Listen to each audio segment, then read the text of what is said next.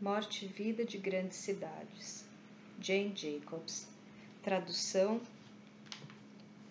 Carlos S. Mendes Rosa. Revisão de tradução: Maria Estela Raider Cavalheiro. Revisão técnica: Sheila Aparecida Gomes Bailão. Terceira edição, São Paulo. Editora Martins Fontes, 2011.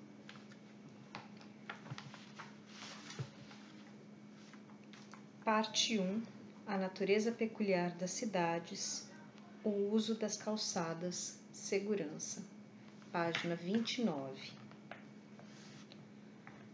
As ruas da cidade servem a vários fins além de comportar veículos. E as calçadas, a parte das ruas que cabe aos pedestres, servem a muitos fins além de abrigar pedestres. Esses usos estão relacionados à circulação, mas não são sinônimos dela. E cada um é, em si, tão fundamental quanto a circulação para o funcionamento adequado das cidades. A calçada, por si só, não é nada, é uma abstração. Ela só significa alguma coisa junto com os edifícios e os outros usos limítrofes a ela ou a calçadas próximas. Pode-se dizer o mesmo das ruas no sentido de servirem a outros fins, além de suportar o trânsito sobre rodas em seu leito. As ruas e as calçadas, principais locais públicos de uma cidade, são seus órgãos mais vitais. Ao pensar numa cidade, o que lhe vem à cabeça? Suas ruas.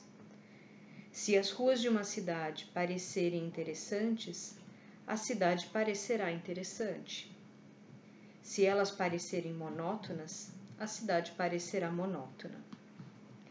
Mais do que isso, e retornando ao primeiro problema, se as ruas da cidade estão livres de violência e do medo, a cidade está, portanto, razoavelmente livre da violência e do medo. Quando as pessoas dizem que uma cidade ou parte dela é perigosa ou selvagem, o que querem dizer basicamente é que não se sentem seguras nas calçadas. Contudo, as calçadas e aquele que as usam não são beneficiários passivos da segurança ou vítimas indefesas do perigo. As calçadas, os usos que as limitam e seus usuários são protagonistas ativos do drama urbano da civilização versus a barbárie. Manter a segurança urbana é uma função fundamental das ruas das cidades e suas calçadas.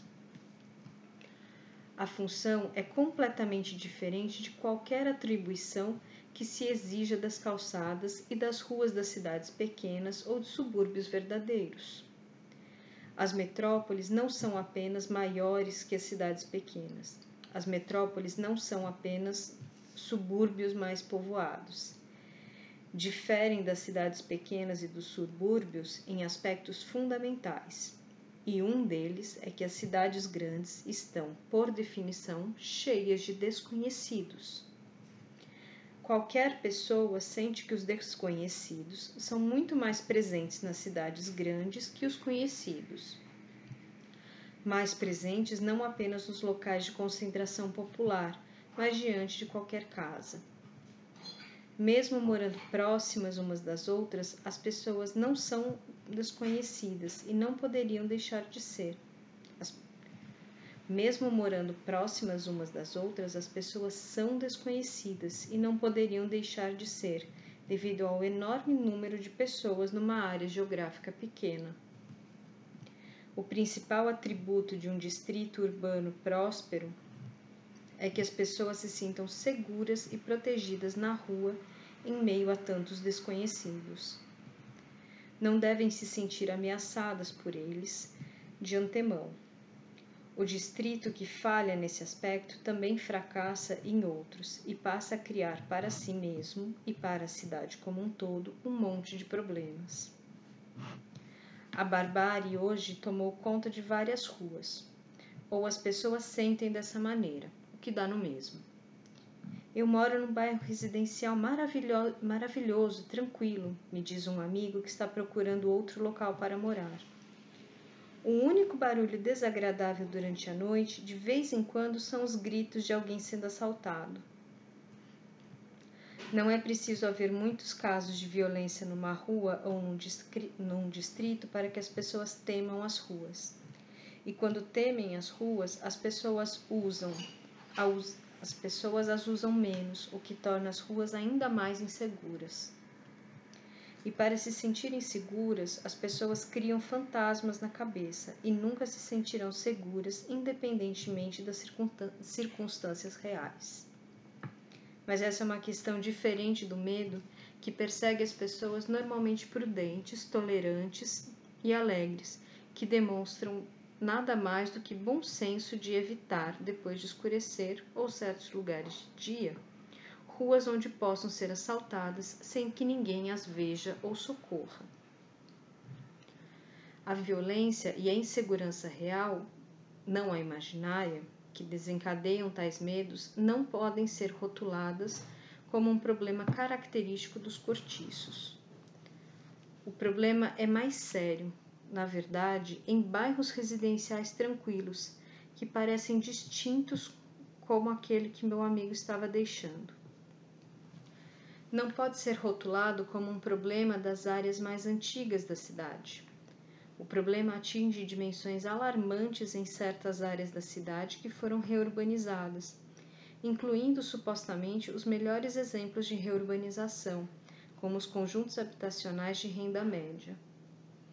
O chefe do distrito policial de um empreendimento desse tipo, elogiado em todo o país pelos urbanistas e pelos financiadores, não só censurou recentemente alguns moradores por ficarem fora de casa depois do anoitecer, como também recomendou que nunca abrissem a porta para desconhecidos.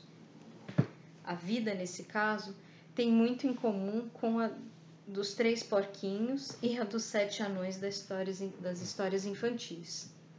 O problema da insegurança nas ruas e na porta de casa é tão sério em cidades que empreenderam iniciativas de revitalização conscientes quanto daquelas que ficaram para trás. E também não resolve nada atribuir a grupos minoritários, aos pobres ou aos marginalizados a responsabilidade pelos perigos urbanos há variações enormes do nível de civilidade e de segurança entre tais grupos e entre zonas urbanas onde eles vivem. Algumas das ruas mais seguras de Nova York, por exemplo, a qualquer hora do dia ou da noite, são as habitadas pelos pobres e pelas minorias. E algumas das mais perigosas são aquelas ocupadas pelos mesmos tipos de pessoas. O mesmo pode ser dito de outras cidades. Há males sociais profundos e complexos por trás da delinquência e da criminalidade, tanto nos subúrbios e nas cidades de pequeno porte, quanto nas metrópoles. Este livro não irá explorar as razões profundas da questão. É suficiente, por enquanto, dizer que se, se pretendemos preservar uma sociedade urbana capaz de diagnosticar problemas sociais profundos e mantê-los sob controle, o ponto de partida deve ser, em qualquer circunstância, encorajar as forças viáveis para a preservação da segurança e da civilização nas cidades que temos. Construir distritos onde comumente são praticados crimes banais é idiotice ainda assim é isso que fazemos. A primeira coisa que deve ficar clara é que a ordem pública, a paz nas calçadas e nas ruas, não é mantida basicamente pela polícia, sem com isso negar sua necessidade. É mantida fundamentalmente pela rede intrincada, quase inconsciente, de controles e padrões de comportamento espontâneos presentes em meio ao próprio povo por ele aplicados. Em certas áreas urbanas, conjuntos habitacionais mais antigos e ruas com grande rotatividade populacional são exemplos sempre famosos. A manutenção da lei e da ordem pública fica quase inteiramente a cargo da polícia e de guardas particulares. Esses locais são selvagens, força policial alguma consegue manter a civilidade onde o cumprimento normal e corriqueiro da lei foi rompido. A segunda coisa que se deve entender é que o problema da insegurança não pode ser solucionado por meio da dispersão das pessoas, trocando as características das cidades pelas características dos subúrbios. Se isso solucionasse o problema do perigo nas, nas ruas, Los Angeles deveria ser uma cidade segura, porque superficialmente é quase um subúrbio. Ela praticamente não tem distritos concentrados o suficiente para serem considerados zonas de alta densidade. Mesmo assim, da mesma forma que qualquer outra cidade grande, Los Angeles não pode furtar-se a verdade de que, como cidade, é composta de desconhecidos e nem todos eles são confiáveis. Os índices de criminalidade de Los Angeles são assustadores. Situada entre as 17 áreas metropolitanas com população acima de um milhão de pessoas, Los Angeles destaca-se de tal maneira no, uh, Los Angeles destaca-se de tal maneira no que se refere à criminalidade que constitui uma categoria à parte. E isso diz respeito especialmente a crimes contra a pessoa o tipo de crime que leva a população a temer as ruas. Los Angeles tem, por exemplo, um índice funesto de estupros de 31,9 por 100 mil habitantes, dados de 1958, mais que o dobro do índice das cidades seguintes, que são St. Louis e Filadélfia, três vezes o índice de Chicago e mais do que quatro vezes o índice de Nova York. Em assaltos à mão armada, Los Angeles detém um índice de 185, comparado com 149 de Baltimore, 139 de St. Louis, 90,9 de Nova York e 79 de Chicago. O índice total de crimes graves de Los Angeles é de 2.507 por 100 mil habitantes, muito à frente de St. Louis, Houston, que vem a seguir, e Nova York e Chicago, com índices de 1.145 e 943. Os motivos dos altos índices de criminalidade de Los Angeles são sem dúvida complexos e ao, mesmo, e ao menos em parte desconhecidos. De uma forma, podemos ter certeza reduzir o adensamento de uma cidade não garante a segurança contra o crime, nem previne o temor ao crime. Essa é uma das conclusões que se pode chegar e que se pode chegar também em cidades menores, onde os onde os pseudo-subúrbios ou os subúrbios de aposentados são o cenário ideal para estupros, roubos, espancamentos, assaltos à mão armada e similares. Estamos aqui diante de uma questão sumamente importante a respeito de qualquer rua. Que oportunidades ela oferece para o crime? Pode ser que haja uma latência de criminalidade em toda a cidade que encontrará alguma válvula de escape. Não acredito nisso. Seja como for, ruas de tipos diferentes encerram modalidades diferentes de violência e medo da violência. Certas vias públicas não dão oportunidade alguma à violência urbana. As ruas do North End de Boston são exemplos patentes. Nesse aspecto, nelas talvez haja tanta segurança quanto em qualquer lugar da Terra. Embora a maioria dos moradores de North End sejam italianos e descendentes de italianos, as ruas desse distrito são constantemente usadas por um grande número de pessoas de todas as raças e ascendências. Alguns dos desconhecidos trabalham no distrito ou próximo dele. Outros vão lá a passeio ou para fazer compras. Muitos, inclusive, muitos, inclusive integrantes de minorias que herdaram distrito, os distritos perigosos deixados por outras pessoas, fazem questão de descontar o cheque do salário em lojas de North End e em seguida fazem as grandes compras semanais em ruas onde sabem que seu dinheiro não será mal empregado.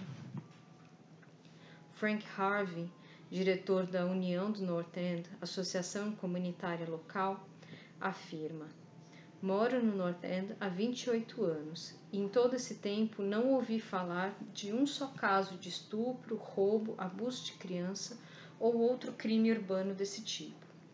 Se tivesse havido algum, eu teria sabido, mesmo que os jornais não tivessem publicado.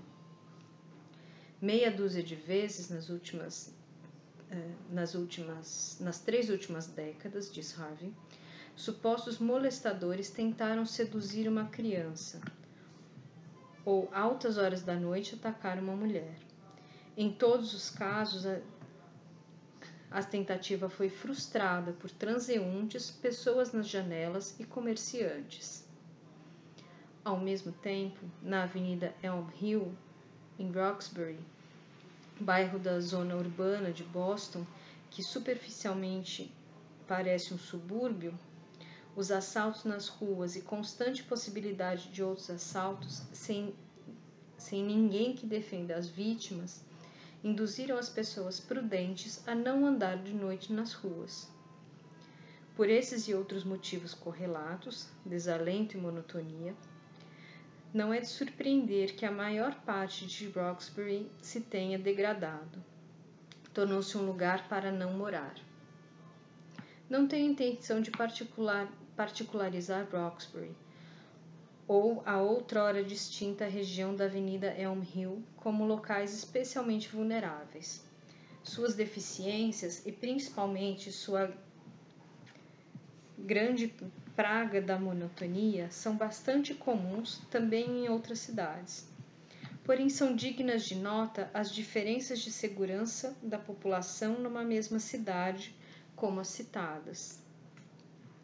Os problemas fundamentais da região da Avenida Elm Hill não se devem a uma população com tendência criminosa, discriminada ou depauperada.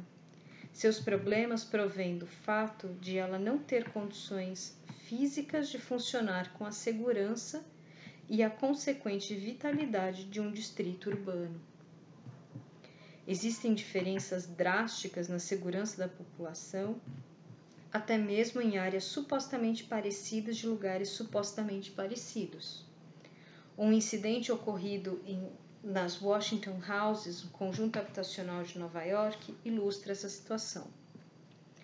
Um grupo de moradores do conjunto, na tentativa de marcar presença, promoveu comemorações em meados de dezembro de 58 e ergueu três árvores de Natal, a árvore maior, muito pesada e difícil de, de transportar, plantar e enfeitar, ficou numa rua, dentro do conjunto. Uma calçada e uma esplanada central ajardinada. As outras duas árvores, cada uma com menos de dois metros de altura, ambas fáceis de, de transportar, foram plantadas em canteiros num canto extremo do terreno do conjunto, por onde, por onde passa uma avenida movimentada e ruas agitadas da cidade tradicional. Na primeira noite, a árvore maior e toda a sua ornamentação foram roubadas. As duas árvores menores ficaram intactas, com as luzes e os enfeites e tudo mais, até que foram retiradas no ano novo. O local de onde a árvore foi roubada, teoricamente o mais seguro e protegido de todo o conjunto, é o mesmo lugar em que as pessoas não têm segurança, especialmente as crianças, diz uma assistente social que atendia um grupo de moradores. Naquela esplanada, as pessoas não têm mais segurança do que a árvore de Natal. Por outro lado, o local onde as outras árvores ficaram intactas, que vem a ser uma das quatro uma das quatro esquinas do conjunto mostra-se o mais seguro para as pessoas. É uma coisa que todos já sabem. Uma rua movimentada consegue garantir a segurança. Uma rua deserta, não. Mas como é que isso ocorre, na verdade? O que é que faz uma rua ser movimentada ou evitada? Por que se evita a esplanada das Washington Houses, que deveria ser uma atração? Porque as calçadas da cidade tradicional, logo na face oeste do conjunto, não são evitadas. E por que certas ruas, tão movimentadas num período de dia, de, de repente se esvaziam?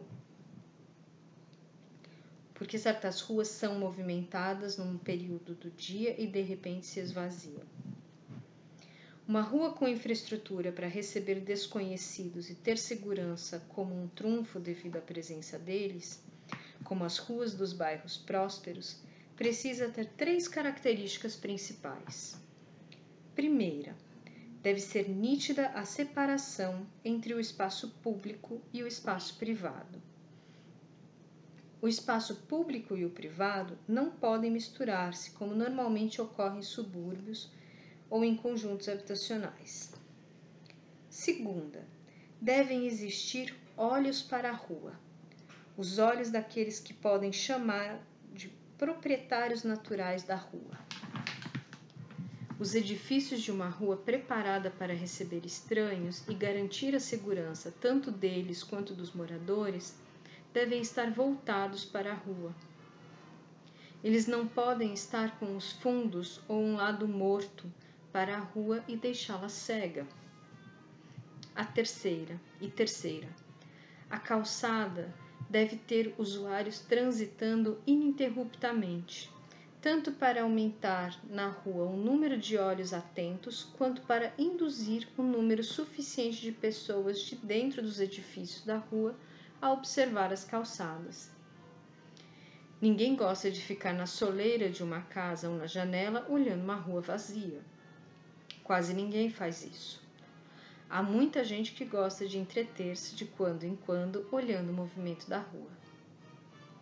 Em assentamentos urbanos de pequeno porte, mais simples do que as metrópoles, o controle sobre o comportamento aceitável em público, quando não sobre a criminalidade, parece funcionar mais ou menos, com mais ou menos êxito por meio de um emaranhado de condutas, comentários, aprovação, desaprovação e sanções.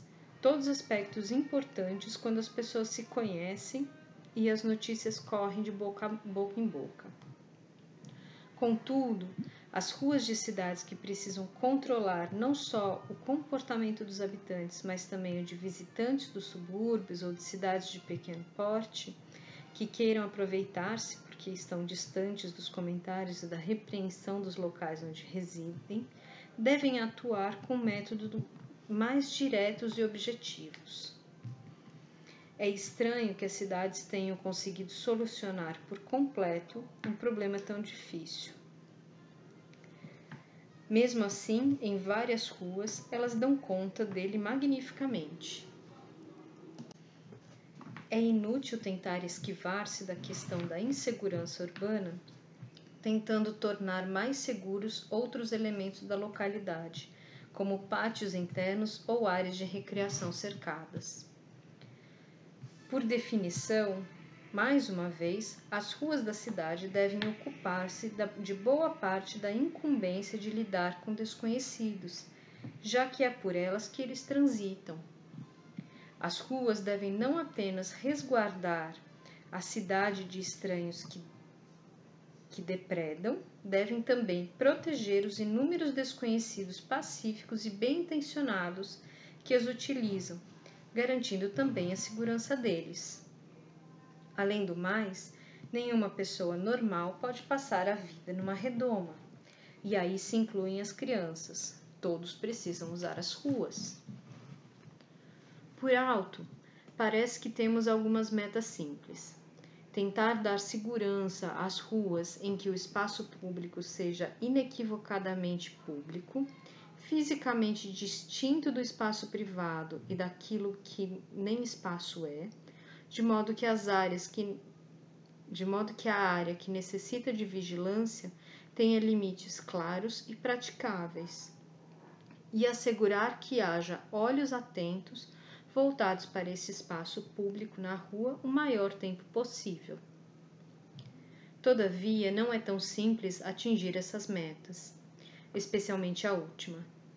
Não se podem forçar as pessoas a utilizar as ruas sem motivo.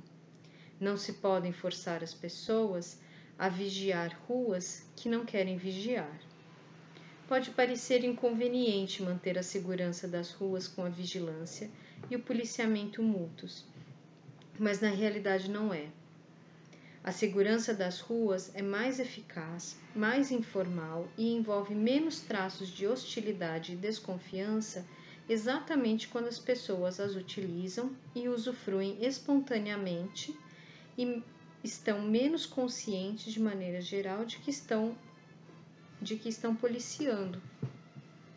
O requisito básico da vigilância é um número substancial de estabelecimentos e outros locais públicos dispostos ao longo das calçadas do distrito, ao longo da calçada do distrito. Deve haver entre eles, sobretudo, estabelecimentos e espaços públicos que sejam utilizados de noite. Lojas, bares e restaurantes, por os exemplos principais, atuam de forma bem variada e complexa para aumentar a segurança nas calçadas. Em primeiro lugar, dão às pessoas, tanto moradores quanto estranhos, motivos concretos para utilizar a calçada, onde esses estabelecimentos existem. Em segundo lugar, fazem com que as pessoas percorram as calçadas, passando por locais que, em si, não têm interesse para uso público, mas se tornam frequentados e cheios de gente por serem caminho para outro lugar. Essa influência não vai muito longe geograficamente, portanto, deve existir muitos estabelecimentos comerciais no distrito para preencher com pedestres os trechos da rua que não dispõem de espaços públicos ao longo das calçadas. Deve haver, além do mais, um comércio bem variado para levar as pessoas a circular por todo o local. Em terceiro lugar, os próprios lojistas e outros pequenos comerciantes costumam incentivar a tranquilidade e a ordem. Detestam vidraças quebradas e roubos. Detestam que os clientes fiquem preocupados com segurança se estiverem em bom número, são ótimos vigilantes da rua e guardiões das calçadas. Em quarto lugar, a movimentação de pessoas a trabalho ou que procuram um lugar para comer e beber constitui em si um atrativo para mais pessoas. Este último item, de que a presença de pessoas atrai outras pessoas, é uma coisa que os planejadores e projetistas têm dificuldade de compreender. Eles partem do princípio de que os habitantes da cidade preferem contemplar o vazio, a ordem e o sossego palpáveis. O equívoco não poderia ser maior. O prazer das pessoas de ver o movimento e outras pessoas é evidente em todas as cidades. Esse hábito chega a um extremo quase absurdo na Alta Broadway, em Nova York onde a avenida é dividida por uma estreita ilha central, bem no meio do tráfego. Nas esquinas das ruas transversais a essa ilha, que fica no sentido norte-sul, foram colocados bancos atrás de enormes defensas de concreto.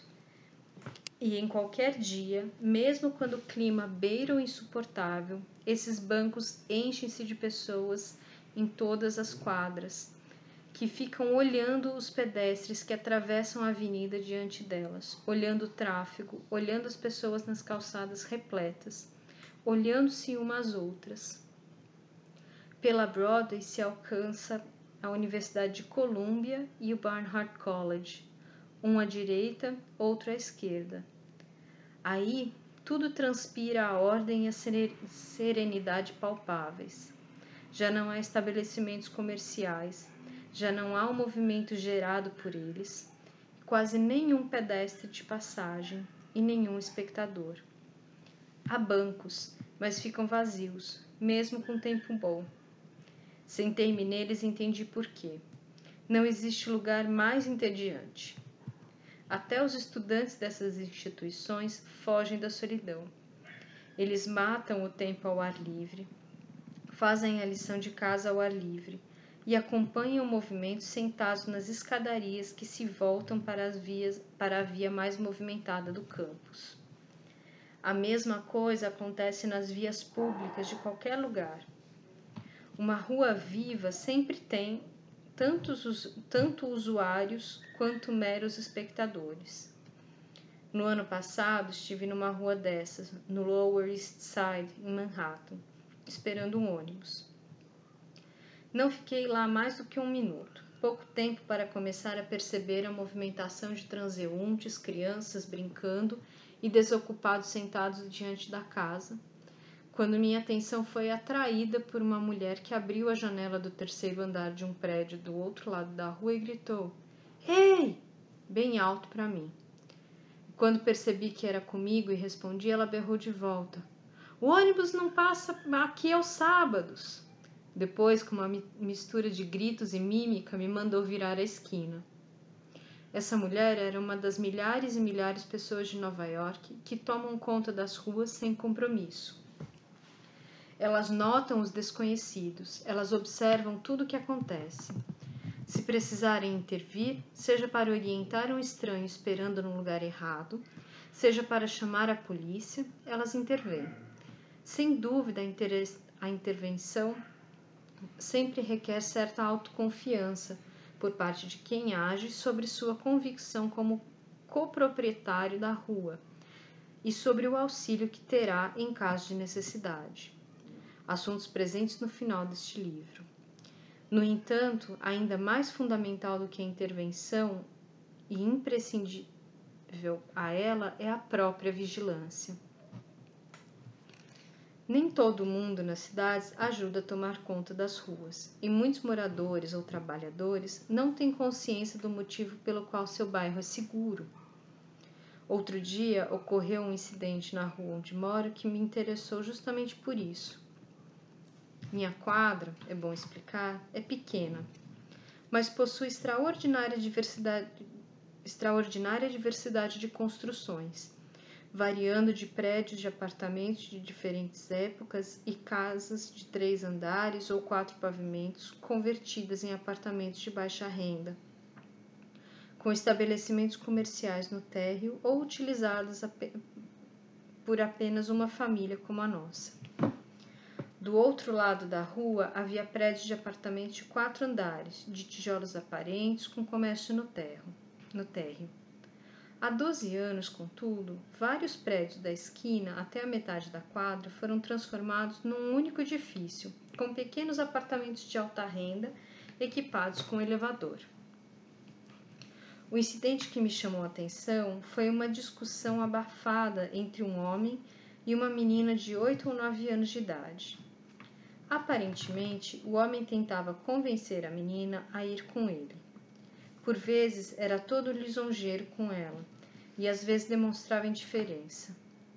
A menina tinha ficado dura contra o muro de um dos prédios de apartamento do outro lado da rua, como as crianças fazem ao resistir.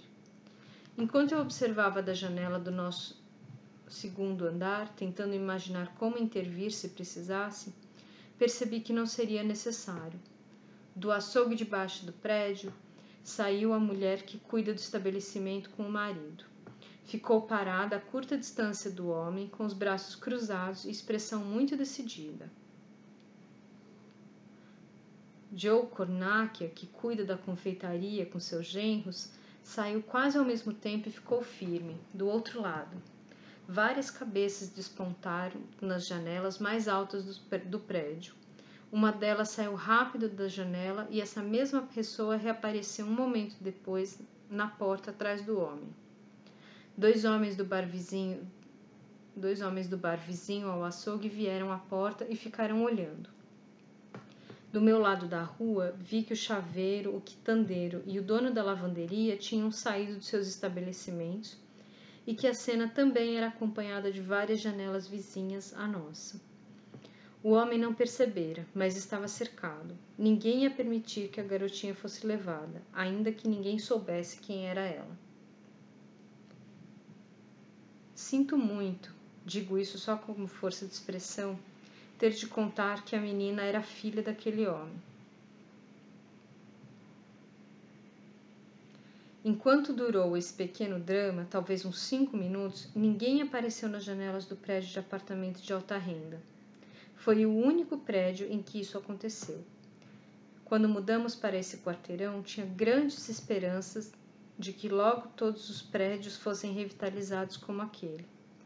Hoje tenho outra opinião e só posso encarar com tristeza e mau pressentimento a notícia recente de que todo o resto da quadra vizinha ao prédio de alta renda sofrerá exatamente a mesma transformação.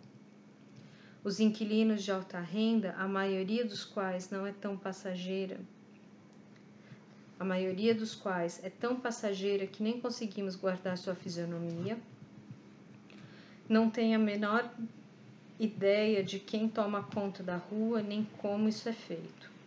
Um bairro como o nosso consegue atrair e proteger grande quantidade dessas aves migratórias.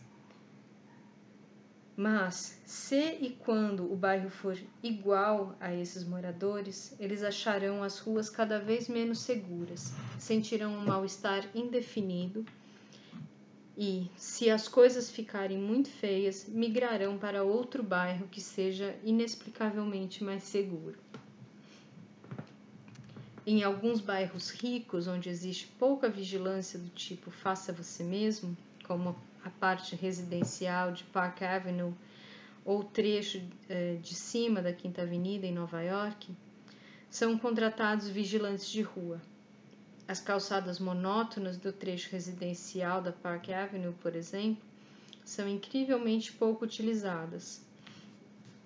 Seus supostos usuários lotam as atraentes calçadas cheias de lojas, bares e restaurantes das avenidas Lexington e Madison, a leste e a oeste, e as, e as travessas que levam a elas. Uma profusão de, de porteiros e zeladores, entregadores e babás, numa espécie de rede de vizinhança, mantém a faixa residencial da Park Avenue bem provida de olhos. De noite, com a proteção dos porteiros servindo de barricada, as pessoas saem em segurança com seu cachorro e complementam a função dos porteiros. Mas essa rua é tão desprovida de olhos próprios, tão destituída de motivos concretos para ser utilizada e observada, em vez de se dobrar a primeira esquina para ir embora, que se seus aluguéis caíssem a ponto de não, não mais ser possível sustentar essa rede de porteiros e ascensoristas, ela sem dúvida se tornaria uma rua lamentavelmente perigosa. Lamentavelmente perigosa. Desde que a rua esteja bem preparada para lidar com estranhos, desde que possua uma demarcação boa e eficaz de áreas privadas e públicas e um suprimento básico de atividades e olhos, quanto mais estranhos houver, mais divertida ela será. Os estranhos são um trunfo enorme da rua onde moro, sem contar a consequente motivação, principalmente de noite, quando a segurança é mais necessária. Temos muita sorte de existir em nossa rua um bar frequentado por moradores e outro virando a esquina, além de um e outro virando a esquina, além de um bar famoso que atrai uma freguesia constante de estranhos dos bairros vizinhos e até fora da cidade. Ele é famoso porque o poeta Dylan Thomas costuma, costumava frequentá-lo e o citou em, em sua obra. Esse bar, aliás, tem dois turnos distintos. De manhã e no começo da tarde, é, como sempre foi, um ponto de encontro dos estivadores da antiga colônia irlandesa e de outros trabalhadores da região. Mas a partir do meio da tarde, o bar ganha uma vida diferente, que faz lembrar uma mistura de bate-papo de universitários regado a cerveja com um coquetel literário, e isso vai até o começo da madrugada. Numa noite fria de inverno, quando se passa pelo White Horse e as portas se abrem, somos atingidos por uma onda compacta de conversas e risadas muito, risadas, muito acolhedor. Entre e sai desse, o entra e sai desse bar contribui para contribui muito para manter nossa rua razoavelmente movimentada até as três da manhã. E não há perigo em voltar tarde para casa. Que eu saiba, a única vez que ocorreu uma briga na nossa rua foi no período entre o fechamento do bar e a aurora. A briga foi interrompida por um dos nossos vizinhos que viu pela janela e interveio, inconscientemente convencido de integrar a sólida rede da lei e da ordem urbana. Tenho um amigo que mora numa rua afastada do centro onde uma congregação de jovens e uma associação comunitária que promove bailes noturnos e outras atividades atuam da mesma forma que o White Horse na nossa rua. O planejamento urbano ortodoxo está muito imbuído de concepções puritanas e utópicas acerca de como as pessoas devem gastar seu tempo livre e na área do planejamento, esse moralismo sobre a vida pessoal confunde-se com os conceitos referentes do funcionamento das cidades. O bar White Horse e a congregação de jovens mantida pela igreja são diferentes, tão diferentes como, sem dúvida, são, prestam quase o mesmo serviço na manutenção da civilidade das ruas. A cidade não tem apenas o espaço para essas diferenças e outras mais em relação a gostos, propósitos e ocupações. Também precisam de pessoas com todas essas diferenças de gostos e propensões. As preferências dos utopistas e de outros gestores compulsivos do lazer de terceiros por um tipo de empreendimento justo em detrimento de outros são mais do que absurdas, são daninhas. Quanto maior e mais diversificado o leque de interesses legítimos, no estrito sentido legal, que a cidade e as empresas possam satisfazer melhor as ruas para a segurança e para a civilidade e para a civilidade das cidades.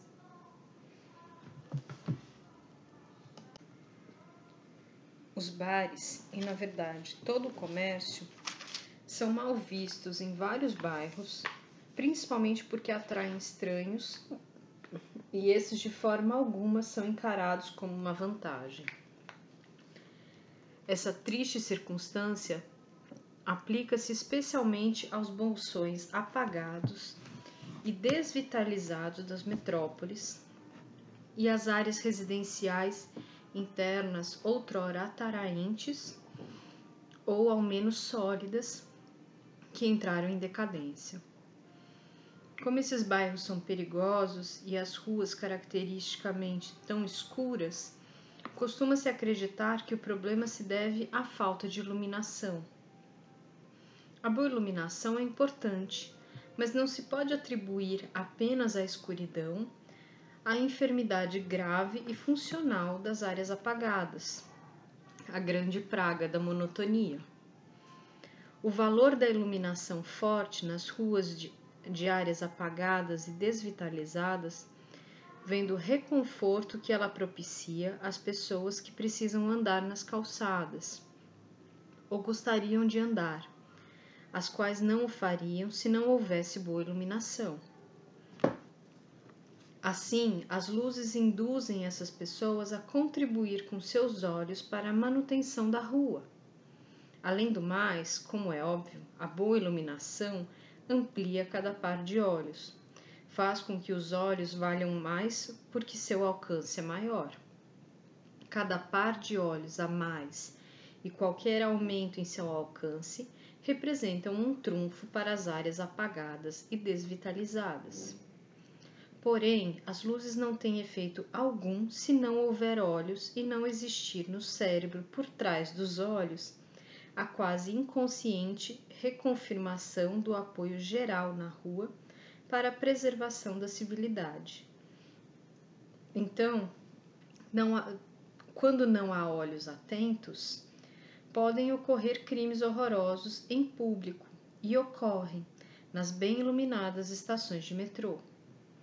Quase nunca ocorrem crimes em salas de espetáculos escuras, onde muitas pessoas e muitos olhos estão presentes. As luzes da rua podem ser comparadas àquela famosa pedra que cai no deserto, onde não há ouvidos para ouvi-la. Será que faz barulho? Sem olhos atentos para enxergar, a luz ilumina? Para, fins práticos, não.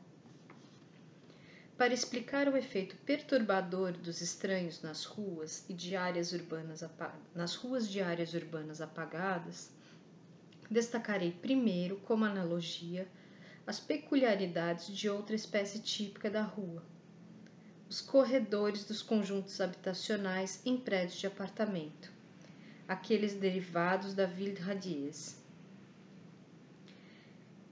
Em certo sentido, os elevadores e os corredores desses conjuntos são ruas. São ruas empilhadas em direção ao céu, de forma que sejam eliminadas as ruas no chão, e do chão se façam parques desérticos, como a esplanada das Washington Houses, de onde roubaram a árvore de Natal.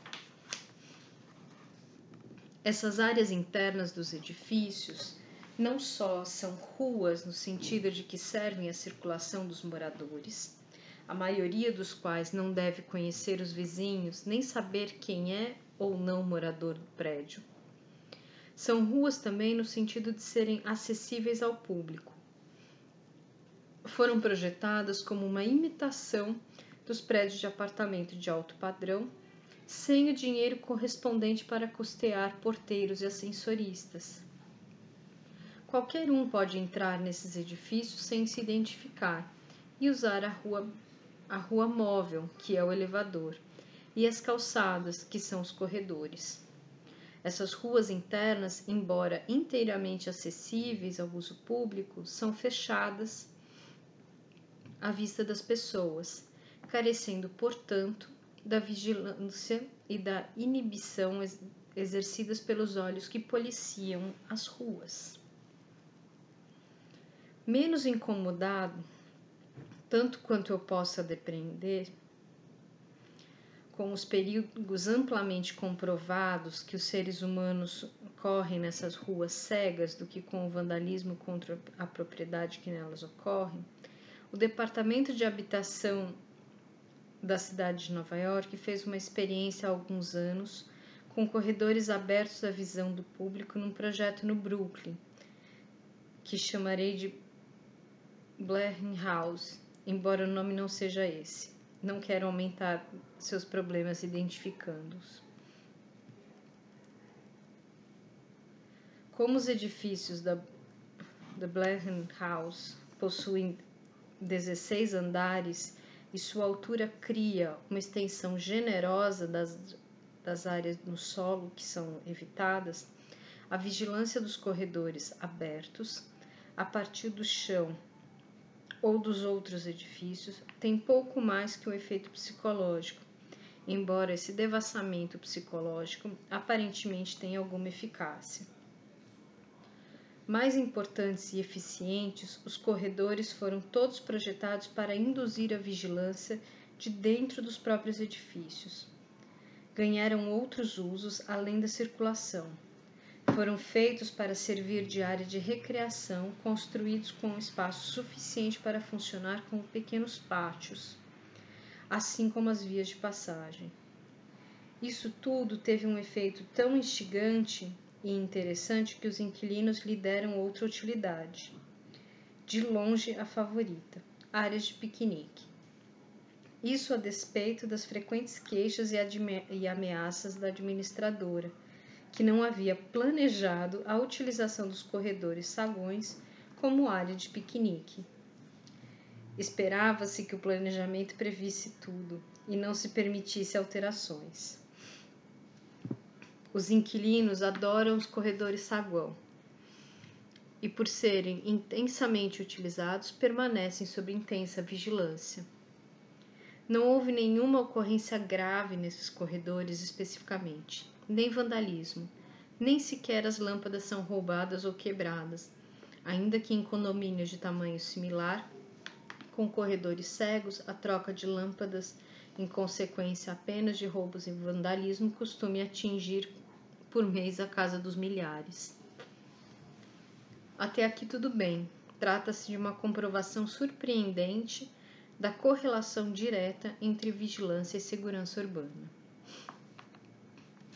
Entretanto, as Blaring Houses têm um, um problema alarmante de vandalismo e conduta inconveniente. Os saguões iluminados, que são, como diz o síndico, a paisagem mais resplandecente e mais atraente para os olhos, atraem estranhos, especialmente adolescentes, de todo o Brooklyn. E esses estranhos, atraídos pelo magnetismo dos, corredores visíveis ao público, não ficam nesses corredores devassados. Eles vão para as outras ruas dos edifícios, às quais falta vigilância. Entre elas estão os elevadores e, mais importante nesse caso, as escadas de incêndio e seus patamares. A guarda do condomínio corre para cima e para baixo atrás dos desordeiros, que se comportam de modo bárbaro e perverso na escadaria cega de 16 andares. E eles a, a despistam. É fácil levar os elevadores para um andar alto, obstruir as portas de modo que eles não possam descer e depois fazer o diabo com o prédio com qualquer pessoa que apareça. O problema é tão sério e aparentemente tão incontrolável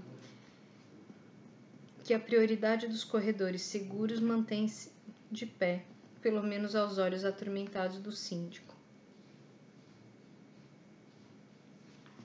O que acontece é meio parecido com o que acontece nas áreas apagadas e desvitalizadas das cidades. Nessas áreas, as manchas de luz e vida, lamentavelmente escassas e esparsas, são como os corredores devassados da House. Também atraem estranhos, mas as ruas cegas relativamente desertas e sombrias que saem desses lugares são como as escadas de incêndio. Não estão preparados para lidar com estranhos e a presença deles é uma ameaça automática.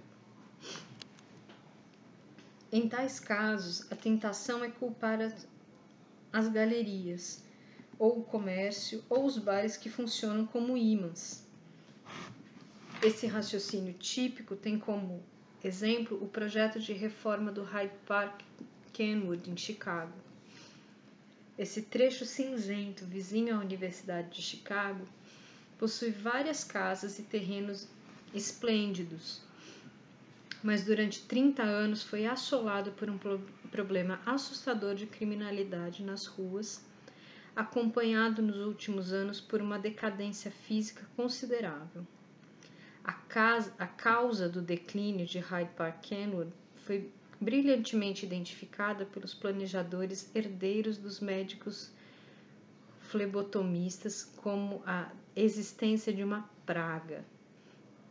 Praga, para eles, significa que muitos professores universitários e outras famílias de classe média debandaram em grande número dessas áreas, dessa área desvitalizada e perigosa, e para suas moradias foram quase sempre ocupadas, como era de se esperar, por pessoas com pouca opção econômica ou social de moradia.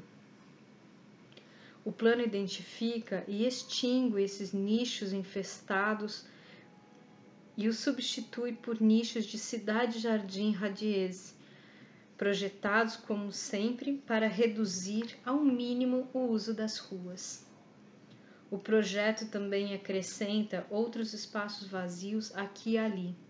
Apaga ainda mais a distinção, já pobre no distrito, entre espaço privado e público, e elimina o comércio existente, que não é lá grande coisa.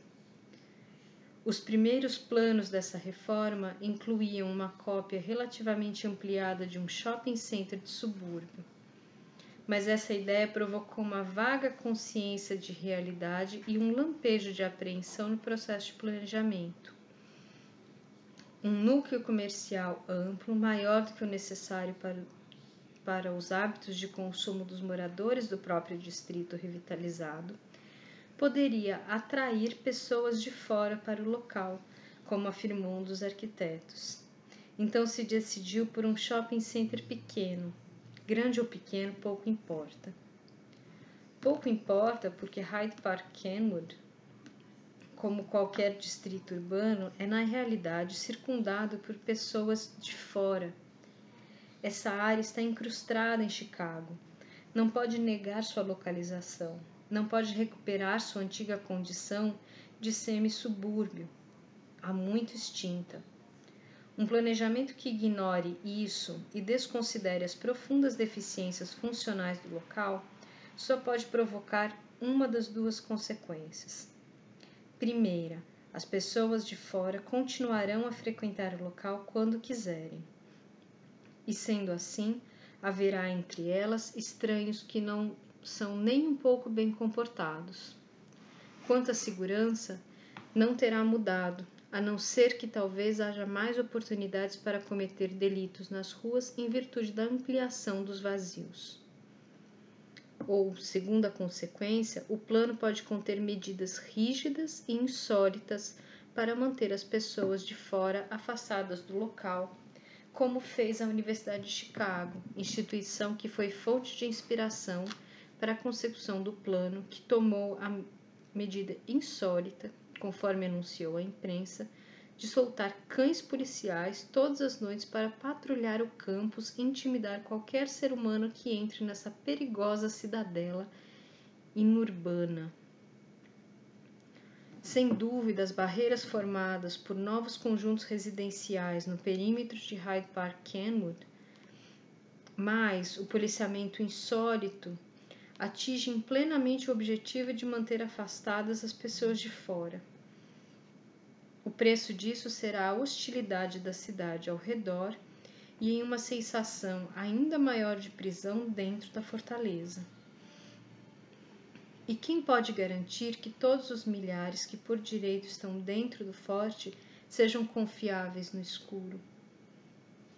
Repito, não é minha intenção definir como condenável a utilização de uma área, ou neste caso, um plano.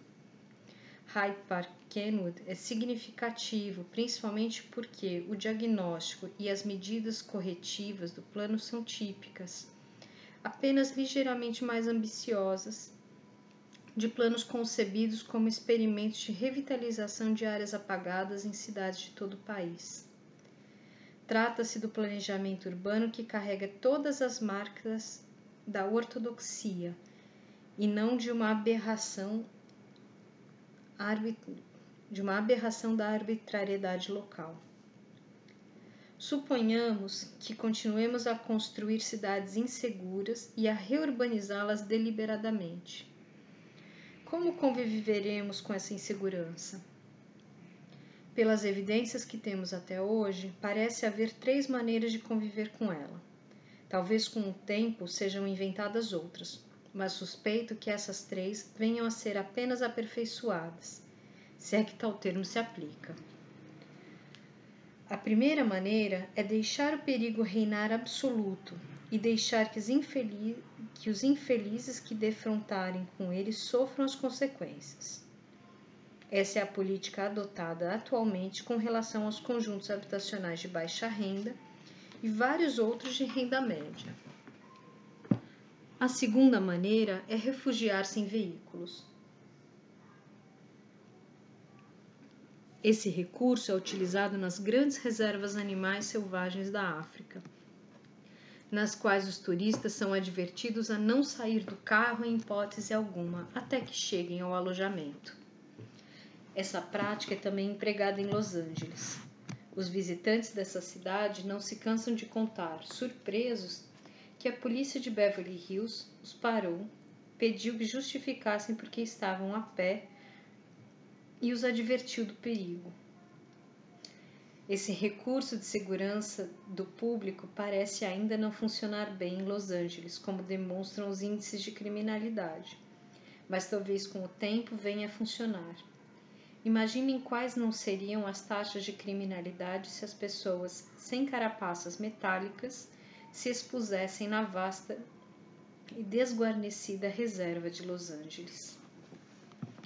As pessoas que se encontram em locais perigosos de outras cidades também costumam utilizar automóveis como proteção, é claro, ou pelo menos tentam. Uma carta endereçada ao editor do New York Post diz: Moro numa rua escura, travessa da Avenida Utica no Brooklyn, e por isso decidi tomar um táxi para chegar à minha casa, embora não fosse tarde. O motorista pediu que eu descesse na esquina da Utica, dizendo que ele não queria entrar na rua escura e eu precisaria dele se quisesse andar. E eu precisaria dele se quisesse andar por uma rua escura? A terceira maneira que já mencionei ao abordar o Hyde Park Kenwood foi criada por bandos de arruaceiros e abertamente adotadas por criadores da cidade reurbanizada. Essa modalidade consiste em cultivar a instituição do território. Segundo a modalidade tradicional do sistema do território, uma gangue apropria-se de certas ruas e conjuntos habitacionais ou parques, geralmente uma combinação dos três. Os integrantes de outras gangues não podem entrar neste território sem a permissão de seus proprietários, e se o fizerem, correm risco de serem espancados e enxotados. Em 1956, o Conselho Juvenil da cidade de Nova York, desesperado com a guerra de gangues, obteve, por meio de seus funcionários, uma série de tréguas entre os grupos rivais.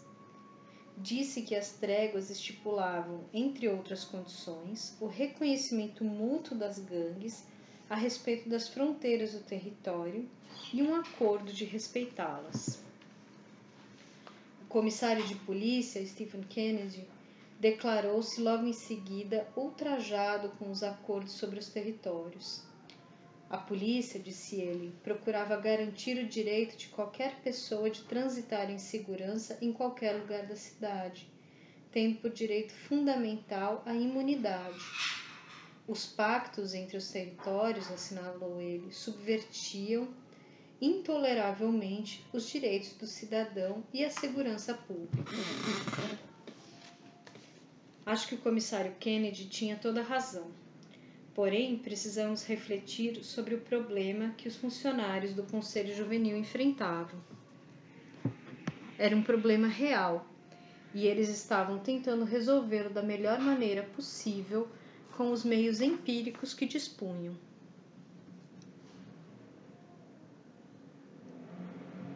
Nas ruas, nos parques e nos conjuntos habitacionais mal sucedidos, dominados por essas gangues, faltava segurança pública, da qual fundamentalmente dependem o direito e, o direito e a liberdade de ir e vir da população Sob tais circunstâncias, a liberdade do cidadão não era senão um conceito teórico. Considere agora os projetos de reurbanização das cidades. Residências de renda média e alta que ocupam grandes extensões de solo urbano. Vários quarteirões antigos com terrenos e ruas próprias para atender a essas ilhas urbanas, cidades dentro da cidade, e esse novo conceito de vida urbana, como dizem os anúncios para eles. Aqui, a prática é também demarcar o território e deixar de lado e deixar do lado de fora das cercas as outras gangues. Antes as cercas nem eram visíveis. Os guardas eram suficientes para garantir a fronteira. Nos últimos anos, contudo, as cercas tornaram-se concretas. Talvez a primeira tenha sido elaborada em tenha sido o alambrado alto em torno de conjunto residencial no estilo Cidade Jardim Radies, vizinho ao Hospital John Hopkins em Baltimore. As grandes instituições educacionais parecem ser deploravelmente criativas em termos de aparatos territoriais. Caso alguém não entendesse o que a cerca significava, as placas na rua do conjunto reafirmavam: mantenha distância, entrada proibida. É esquisito ver um bairro numa cidade com população civil murado desse jeito. Não é apenas feio na acepção da palavra, mas surrealista. Vocês podem imaginar como é que isso repercute nos vizinhos? apesar da mensagem?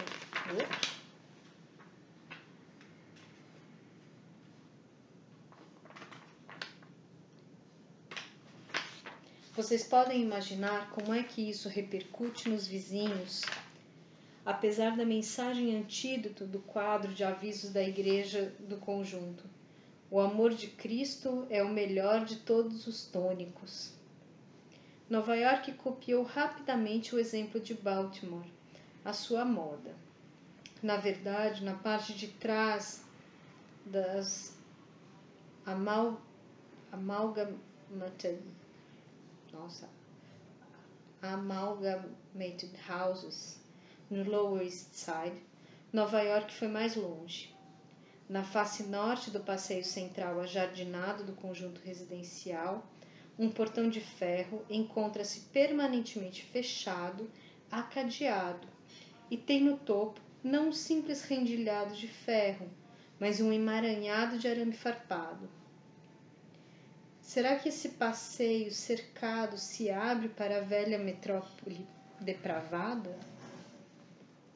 Definitivamente não. Tem por vizinhos um playground público e atrás dele outro conjunto residencial para uma classe social diferente. Na cidade reurbanizada, é necessário haver uma série de cercas para instalar uma vizinhança equilibrada a junção de duas populações com etiquetas de preços diferentes, a da cooperativa de renda média de Corley, Colliers Hook com a de renda baixa das Waldeck Houses, ainda no Lower East Side, é particularmente notável. A Colliers Hook protege seu território dos vizinhos mais próximos com um amplo estacionamento que ocupa toda a extensão da superquadra, junto a uma cerca viva com espinhos e um alambrado de dois metros de altura, ao lado de um terreno devoluto de cerca de 95 metros de largura, todo murado, que contém apenas papéis sujos levados pelo vento e é propositalmente inacessível a qualquer outra coisa. Depois tem, tem início o território de Vladek. Num caso similar, no Upper West Side, o corretor de imóveis no Park West Village, um mundo só seu no coração de Nova York, de quem me aproximei como pretensa inquilina, disse-me em tom confortador: Senhora, assim que o shopping center ficar pronto, todo o terreno será cercado. Alambrados? Exatamente, senhora e no fim, apontando com a mão para a cidade à volta de seus domínios, tudo isso vai sumir, as pessoas vão sumir. Somos os pioneiros aqui. Presumo que isso realmente se pareça com a vida dos pioneiros numa vila cercada, a não ser pelo fato de que os pioneiros buscavam uma segurança maior para sua civilização, não menor. Alguns membros das gangues dos novos territórios acham difícil engolir esse tipo de vida. Um deles escreveu uma carta para o New York Post em 59. Outro dia, pela primeira vez, me orgulho de ser, de ser morador de Stuyvesant, nossa, Stuyvesant Town e de Nova York.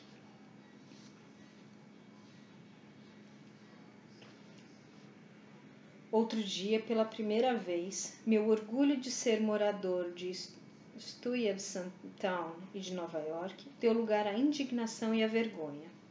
Vi dois garotos de uns 12 anos de idade sentados num banco de Stuyvesant.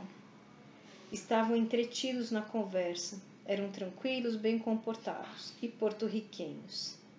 De repente, dois guardas de, de Stuyvesant Town se aproximaram, um vindo do norte, outro do sul.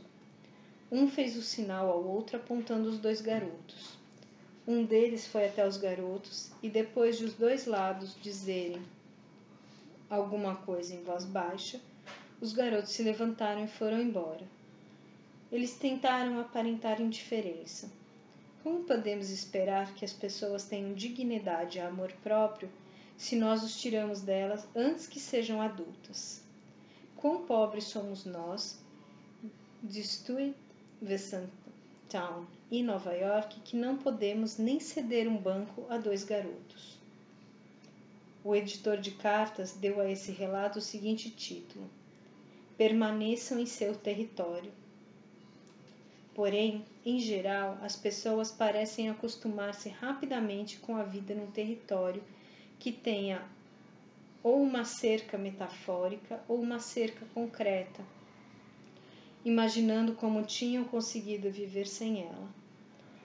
Antes de as cercas de territórios terem sido adotadas na cidade, o New Yorker referiu-se a esse fenômeno mencionado mencionando não uma metrópole cercada, mas uma cidadezinha pequena cercada. Parece que quando Oak Ridge, no Tennessee, foi desmilitarizada depois da guerra, a perspectiva de perder a cerca colocada pelos militares provocou protestos exaltados dos temerosos moradores e ocasionou acaloradas reuniões comunitárias. Não muitos anos antes, todos em Oak Ridge haviam vindo de cidadezinhas e metrópoles sem cercas, mas mesmo assim a vida cercada se tornara normal, e sem ela eles temiam perder a segurança. Da mesma forma, David, meu sobrinho de 10 anos, nascido e criado em Stuyvesant Town, uma cidade dentro da cidade, comenta abismado como as pessoas podem andar pela rua diante da minha casa. Ninguém verifica se elas pagam aluguel pela rua? perguntou ele. Se elas não são daqui, quem as manda embora? A prática de dividir a cidade em territórios não é uma solução nova-iorquina apenas. É uma solução da cidade norte-americana reurbanizada. Na Conferência de Harvard sobre Projetos de 1959, um dos tópicos abordados pelos projetistas arquitetônicos era o do quebra-cabeça do, ter do território, embora não tenha usado essa expressão.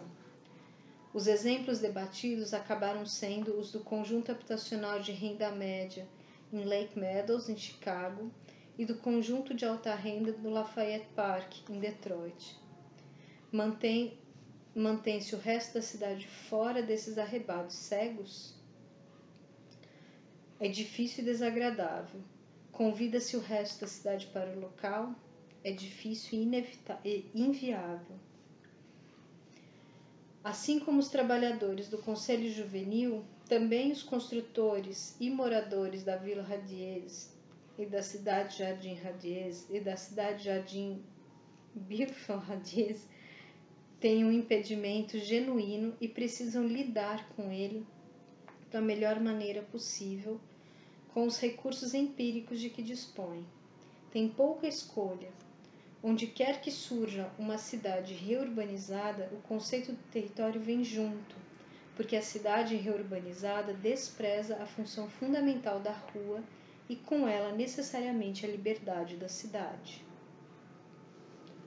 sob a aparente desordem da cidade funcional, existe nos lugares em que ela funciona, em que ela funciona a contento, uma ordem surpreendente que garante a manutenção da segurança e da liberdade. É uma ordem complexa. Sua essência é a complexidade de, de é a complexidade do uso das calçadas, que traz consigo uma sucessão permanente de olhos, essa ordem compõe-se de movimento de mudança e, embora se, trate, embora se trate da vida, não da arte, podemos chamá-la na fantasia de forma artística da cidade e compará-la à dança. Não uma dança mecânica com os figurantes erguendo a perna ao mesmo tempo, rodopiando em sincronia, curvando-se juntos, mas a de um balé complexo em que cada indivíduo ou os grupos têm todos os papéis distintos e que por milagre se reforçam mutuamente e compõem um todo ordenado. O balé da boa calçada urbana nunca se repete em outro lugar e em qualquer lugar será sempre repleto de novas improvisações. O trecho da rua Hudson onde moro é todo dia cenário de um complexo balé de calçada. Eu mesma entro em cena pouco depois das oito, quando coloco do lado de fora a lata de lixo. Sem dúvida, uma tarefa prosaica, mas gosto do meu papel, do barulhinho metálico que produzo. Na hora em que passam as levas de colegiais pelo meio do, do palco, deixando cair papel, papel de bala. Como eles conseguem comer tanta bala logo de manhãzinha. Enquanto varro os papéis de bala, observo os outros rituais matinais. O Sr. Halpert soltando o carrinho de mão da lavanderia de seu lugar, a porta do depósito, o genro de Joe Cornáquia empilhando caixotes vazios fora da confeitaria, o barbeiro colocando na calçada sua cadeira dobrável, o Sr. Goldstein arrumando os rolos de arame o que indica que a loja de ferragens está aberta. A mulher do síndico do prédio largando seu parrudinho de três anos com um bandolim de brinquedo à porta de casa, posto privilegiado no qual ele aprende o inglês que sua mãe não consegue falar. Depois, as crianças do primário, em direção à escola São Lucas, desfilam para o sul os alunos da Santa Verônica cruzam no sentido oeste e os da Escola Primária 41 dirigem-se para leste. Duas novas entra entradas em cena são preparadas nos bastidores. Bem vestidos e até elegantes, mulheres e homens com pastas emergem de, de portas e ruas vizinhas. A maioria vai, to vai tomar ônibus ou metrô. Alguns se detêm no meio-fio e param táxis que por milagre apareceram no momento exato, mesmo porque os táxis fazem parte de um ritual matinal mais amplo. Depois de levar passageiros vindos da zona central de Manhattan para o distrito financeiro da Zona Sul, eles levam os moradores da Zona Sul para a Zona Central. Ao mesmo tempo, surgem várias mulheres com vestidos caseiros e, quando cruzam umas com as outras, param para uma conversa rápida, cheia de risada ou de indignação solidária. Parece que nunca um meio termo. Está na hora de eu também me, me apressar para o trabalho e troco um cumprimento ritual com o Sr. Lofaro, o quitandeiro, baixo, atarracado, sempre de avental branco, que se posta ao lado de fora da porta. Um pouco acima na rua, de braços cruzados, pés fincados no chão, dando a impressão de ser tão sólido quanto o solo. Acenamos, nós dois olhamos rápido para baixo e para cima na rua.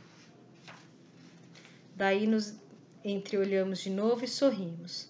Temos feito isso inúmeras manhãs durante mais de dez anos e sabemos o que significa. Está tudo em ordem.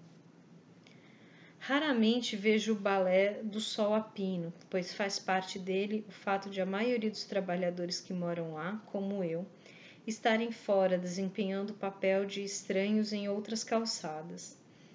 Mas eu o conheço bem nos dias de descanso, o suficiente para saber que ele se torna cada vez mais complexo. Os estivadores que estão de folga reúnem-se no White Horse no Ideal ou no International para beber e conversar. Os executivos e os comerci comerciários das indústrias próximas, logo a oeste, amontoam-se no restaurante Dorjin e na cafeteria Lions Head.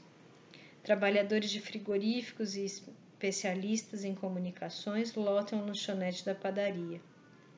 Surgem os dançarinos excêntricos, uma senhora esquisita com cadarços de sapato velhos sobre os ombros, homens de barba comprida em cima das lambretas, com as namoradas sacolejando na garupa, cabelos longos tanto sobre o rosto como atrás da cabeça. Bêbados que seguem a recomendação do conselho do chapéu. E sempre se apresentam de chapéu, mas não com o chapéu que o conselho aprovaria. O Sr. Lacey, o chaveiro, fechou sua loja por um tempinho para ir bater papo com o Sr. Slub da charutaria. O Sr. Kutchadjan O alfaiate rega a exuberante floresta de plantas que tem na janela. Lança um olhar crítico para elas pelo lado de fora. Concorda com o elogio que os dois transeuntes lhe fazem.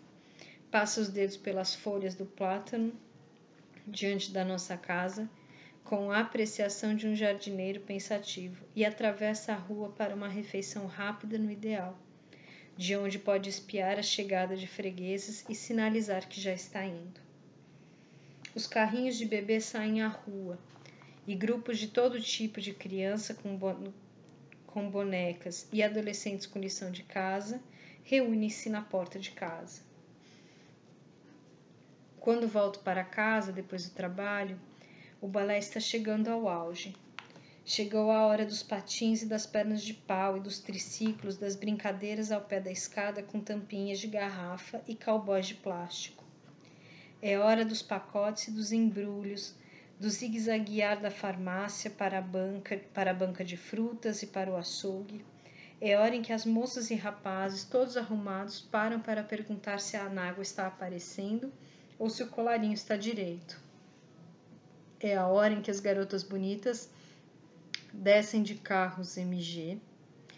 É a hora em que os carros de bombeiros passam. É a hora em que vai passar todo mundo que a gente conhece da vizinhança da rua Hudson. Quando o dia vira noite e o Sr. Halpert encontra de novo o carrinho da lavanderia, encosta de novo o carrinho da lavanderia à porta do depósito, o balé continua sob as luzes rodopiando para cá e para lá. Mais forte nas poças brilhantes de luzes da barraca, das, da barraca de pizzas do Joe dos bares, da confeitaria, do restaurante e da farmácia. Os trabalhadores noturnos param na confeitaria para levar salame e uma garrafa de leite. Com a noite tudo sossega, mas a rua e seu balé não param. Conheci melhor o balé da noite andando bem depois da meia-noite para acalmar um bebê e sentada no escuro observando os vultos e ouvindo os sons da calçada. É um som semelhante a fragmentos de conversa de festa infinitamente repetidos e perto das três da manhã, cantoria, cantoria da boa. Às vezes a rispidez e raiva ou um choro triste, muito triste, ou então agitação para encontrar para encontrar as contas de um colar que se rompeu Certa noite apareceu um jovem que urrava, berrava numa linguagem terrível com duas moças que ele aparentemente tinha encontrado e, estava, e o estavam desapontando. Portas se abriram, formou-se um círculo desconfiado ao redor dele, até que a polícia chegou. Também despontaram ro rostos por toda a rua Hudson, dando opinião. Bêbado, louco, um arruaceiro de subúrbios. Não sei exatamente quantas pessoas estão na rua tarde da noite, a não ser que alguma coisa provoque alguma aglomeração, como uma gaita de folhas. Não faço a mínima ideia de quem era o gaiteiro e por que ele escolheu nossa rua. A gaita de folhas com... começou a soar numa noite de fevereiro, e como se fosse um chamado, a movimentação escassa e ocasional da calçada ganhou rumo. Rápida, silenciosa, quase magicamente, uma pequena multidão se reuniu, formando um círculo em torno da impetuosa dança escocesa. Era impossível ver a multidão nas sombras da calçada. Os dançarinos, mas o próprio gaiteiro era quase imperceptível, pois seu brilhantismo estava todo na música. Era um homem baixo dentro de um casacão marrom. Quando ele terminou e foi embora, os dançarinos, os espectadores aplaudiram. E os aplausos vieram também das, das galerias, uma meia dúzia das cem janelas da Hudson. Então as janelas se fecharam e a pequena multidão se misturou à movimentação ocasional da rua à noite. Os desconhecidos da rua Hudson, aliados cujos olhos ajudam nós mesmos, os moradores, a manter a paz na rua, são tantos que sempre aparecem parecem ser pessoas diferentes de um dia para o outro. Não importa. Não sei se são realmente tantas pessoas diferentes como aparentam ser. Parece que sim. Quando Jimmy Rogan atravessou uma janela envidraçada, ele tentava apartar dois amigos que brigavam e quase perdeu o braço. Surgiu um estranho do bar ideal com uma camiseta velha que providenciou rapidamente um habilidoso torniquete e, segundo o pessoal da emergência do hospital, salvou a vida de Jimmy. Ninguém se lembrava de ter visto o sujeito antes e ninguém o viu depois. O hospital foi avisado da seguinte maneira: uma mulher sentada numa escada perto do local do acidente correu até o ponto de ônibus. Sem dizer uma palavra, pegou uma das moedas que estava na mão de um desconhecido que esperava a condução com o dinheiro trocado para a passagem e correu até a cabine telefônica do ideal. O desconhecido correu atrás dela para oferecer outra moeda. Ninguém se lembra de tê-lo visto antes e ninguém o viu de novo. Na rua Hudson, depois de se ver o mesmo desconhecido três ou quatro vezes, já se começa a cumprimentá-lo. Chega quase a ser um conhecido, um conhecido, um conhecido da rua, é claro. Fiz o balé diário da rua Hudson parecer mais frenético do que é ao escrever sobre ele. As cenas ficam mais compactadas. Na vida real não é assim. Na vida real, com certeza, há sempre alguma coisa acontecendo.